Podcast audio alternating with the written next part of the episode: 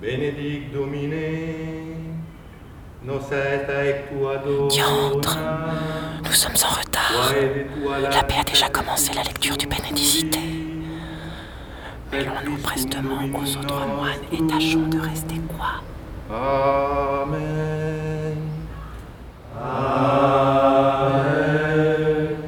Mensae caelestis participes facias nos rexa eternae gloriae.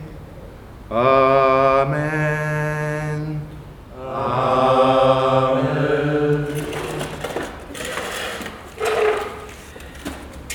Je vous en prie, faites comme eux. Assoyez-vous et m'enjaillez pendant que je vous conte la suite de mon histoire. Où en étais-je? Ah oui, mon arrivée à Sordes. Après des jours de marche éreintante, je vins donc me reposer ici, à l'abbaye, car je savais que mon frère Jean y était moine. Je me rendais tous les jours à la messe pour prier Dieu et tenter de croiser le regard de mon frère.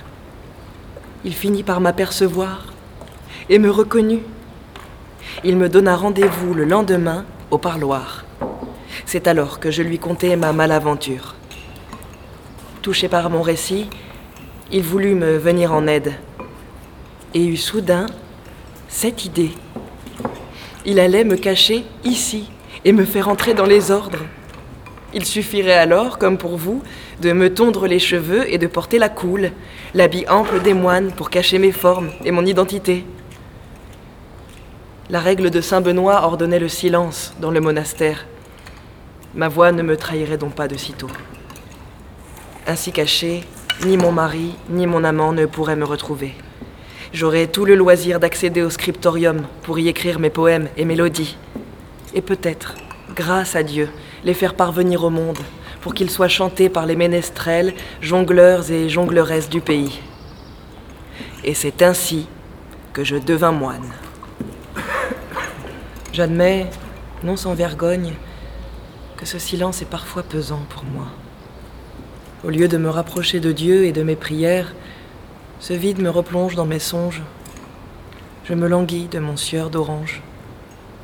Puis je repense à sa trahison et à mon amour déchu. Alors, pour habiter ce silence et calmer ma douleur, je me surprends parfois à composer des mélodies.